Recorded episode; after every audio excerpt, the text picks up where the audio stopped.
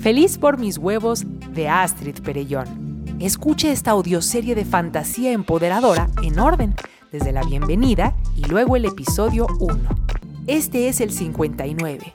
Yo soy el hada sepulturera. Atsu no me podía enseñar a doblegar la voluntad porque dominaba todas las casillas rojas, pero sus casillas azules no le alcanzaban para enseñarme. Ahí tienes otra cualidad valiosísima de tu mapa de Bloom, reconocer a tus maestros y mentores más adecuados.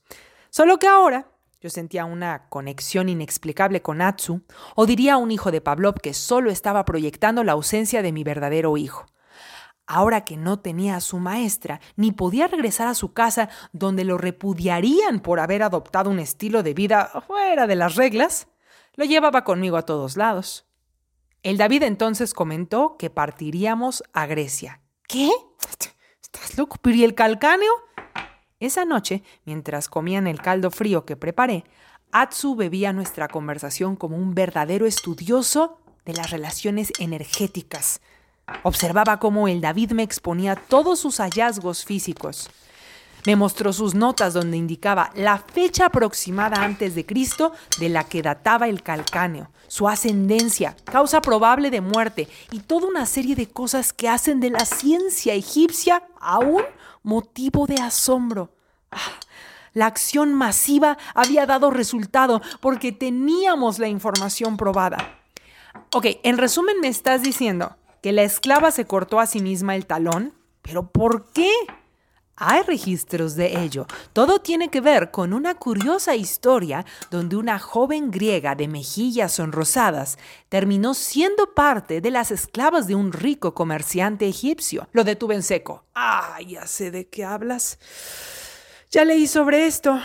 Esta es una de las esclavas que envidiaban a Ródope, la esclava griega que parecía hablar con los animales y que conquistó el corazón de Faraón. ¿Es un cuento de hadas? ¿Me lo cuentas? Compra el libro. Ah, el punto es que no parece información relevante para Fibonacci. No hicimos más que encontrar un hallazgo arqueológico que prueba que el cuento no es ficción y que el famoso rollo que lo relata es más fiable de lo que jamás se pensó. No veo cómo eso pueda salvar la vida de Tesontle. Azoté la mesa y los dejé terminar la cena sin mí. En mi arrebato, me había traído apretado en el puño el calcáneo que había perdido todo su misticismo. ¿Cómo es curiosa la percepción, verdad? Donde unos estarían con la cabeza volada diciendo, wow, los cuentos de hadas son verdad. Yo estaba que me llevaba diciendo, ¿y eso qué tiene que ver con la Navidad? ¿Me explico?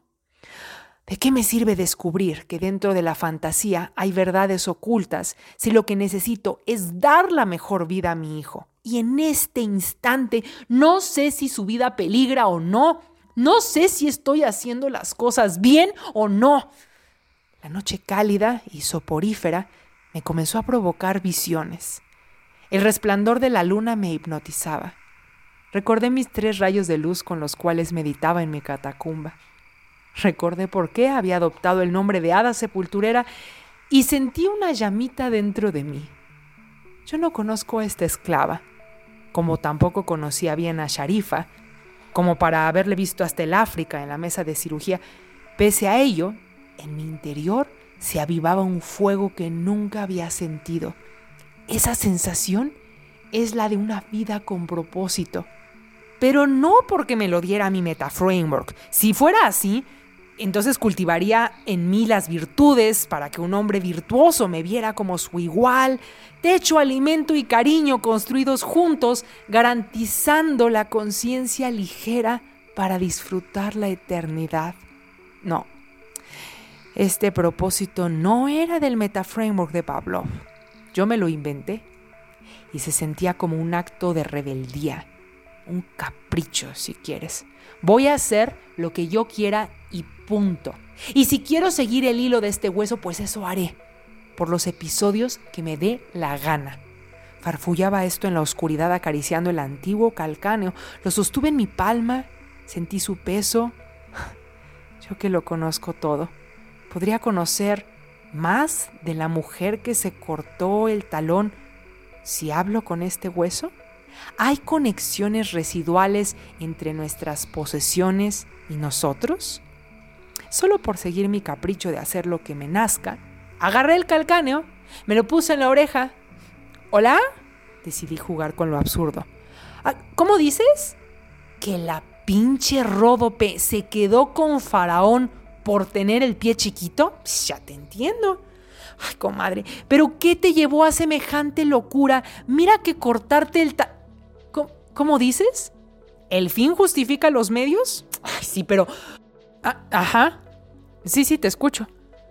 Cortarte el talón no tuvo más peso que la expectativa de una vida en donde no tendrías que volver a caminar, sino que serías cargada entre seda y joyas y sirvientes. Entiendo tu framework. ¿Sabes? Por milenios se dirá que las envidiosas de la muchachita del zapato mágico son las villanas. Pero ¿quién soy yo para juzgarte? Para juzgar que quisieras dejar de ser esclava, limpiando lo ajeno, sufriendo maltrato y hasta abuso de tu amo, para vivir una vida elevada dedicada a la gloria de Ra? ¿Con qué cara podría decir que fuiste la villana por sentir que merecías una vida mejor que la que tienes? se me llenaron los ojos de lágrimas. De pronto sentí una veneración hacia esta pieza que perteneció alguna vez a un ser humano con sueños y miedos. Me fui caminando por toda la orilla del Nilo, aunque me llevó toda la noche. Y en un atrevimiento que me valió porque decidí que voy a hacer lo que me dé la gana, me escabullí por los jardines de palacio hasta localizar lo que sentí era la terraza de los aposentos del mismo faraón de este tiempo. Entre los lirios y decoraciones que hacían de este pedazo un paraíso, cabe un hoyo. Con mucho respeto, deposité el calcáneo de aquella erróneamente juzgada. La coloqué en su lugar dentro de su propia historia. Hasta hacerlo, pude respirar. Hasta cubrir con tierra y flores mi improvisada tumba en su honor, mi herida del hombro dejó de doler. Emprendí la caminata de regreso y me senté muy cerca de la posada donde vivimos, mirando al cielo. ¿Quería salvar a Tesontle? ¿Para qué? para volver a ser su madre y guiarlo en una vida sin propósito? Sin metaframework, ¿qué le iba a cantar? ¿Que lo difícil se vuelve fácil con la práctica? ¿O que la imaginación abre la puerta? ¿O que debe aprender a callar porque la palabra crea? ¿O que solo hay dos caminos y su misión es elegir el que se siente bien? ¿O acaso le cantaría que deje de oírme a mí para escuchar al todo cantar ¿Cuál de los cinco hermanos le muestro? Si todos conducen a finales felices. Pero mezclarlos es la mayor tribulación de los seres humanos. ¿Cómo le puedo ser útil sin MetaFramework? ¿Cuáles reglas puede imitar en mí? Que vea que sí proporcionan bienestar. Si mezclo reglas, lo único que estoy haciendo es subir pescados a un barco sin rumbo. Mirando la asombrosa bóveda celeste, mi cuerpo se volvió ligero, flotante. No estaba resignada ni decidida. Y así, en la falta de lucha interna, se me mostró la respuesta. Como cuando uno descubre que trae los lentes sobre la cabeza después de haberlos buscado removiendo la casa. Ya sé, le entregaré mi conciencia al doctor Fibonacci. Sé que querrá estudiar mi conciencia porque soy un elemental en una situación única. No es el calcáneo a lo que me envió. Es un simple hueso del que pudo haber obtenido la misma información que consiguió el David por idénticos medios.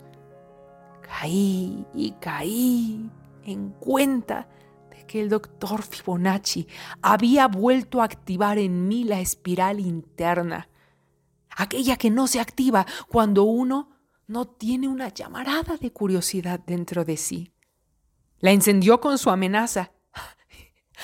Igual, igual que cuando estuve encerrada en su taller subterráneo, El maquiavélico hombre me la volvió a jugar, pero a mayor escala. Me volvió a orillar, a huir o pelear, cuando lo único que quería provocar en mí es que viajara. Los viajes amplían la conciencia y estudiarme será para él una experiencia casi mística, orgásmica. ¿Estás bien, Quark? Llegó de pronto el David. Me sorprendió que rastreara mis pasos.